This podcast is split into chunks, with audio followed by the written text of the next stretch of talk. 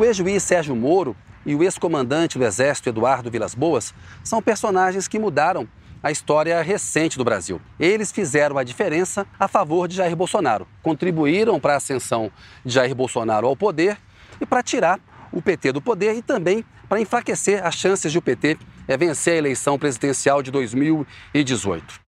Moro é o ex-juiz federal símbolo da Lava Jato que topou ser ministro de Bolsonaro depois de ter dado a sentença que acabaria no Tribunal Superior Eleitoral sendo usada para enquadrar Lula na lei da ficha limpa e tirá-lo da sucessão presidencial eh, de 2018. Nessa semana, a segunda turma do Supremo Tribunal Federal eh, julgou e decidiu que é correto que a defesa de Lula pode ter acesso àquelas conversas obtidas pela Operação Spoofing.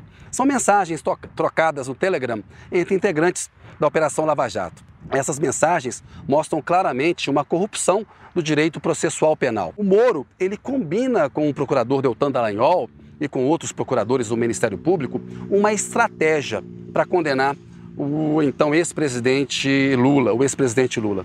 Claro que isso é ilegal é, do ponto de vista penal. Numa democracia, culpado ou inocente, todo réu tem direito a um julgamento imparcial. Está muito claro que isso não aconteceu no caso de Lula e, pelas próprias palavras e atos de Moro, ele vem é, sendo desmascarado, vem ficando menor é, com a passagem do tempo.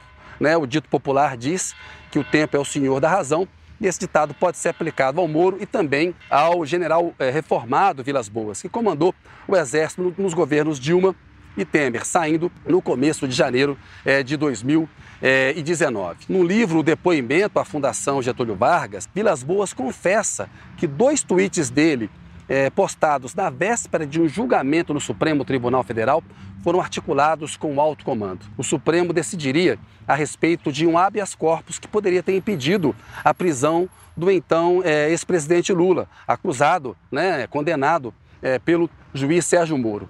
Essa pressão é, dos, dos, militares surtiu efeito. Por 6 a 5 no placar apertado, Lula acabou perdendo, né? o habeas corpus foi negado, ele acabaria preso 580 dias em Curitiba. As atitudes de Moro e de Vilas Boas contribuíram para aumentar a chance é, de Bolsonaro como candidato e enfraqueceram as possibilidades do PT na eleição presidencial de 2018. Isso tudo hoje é história Moro e Vilas Boas são personagens que vão se apequenando com a passagem do tempo.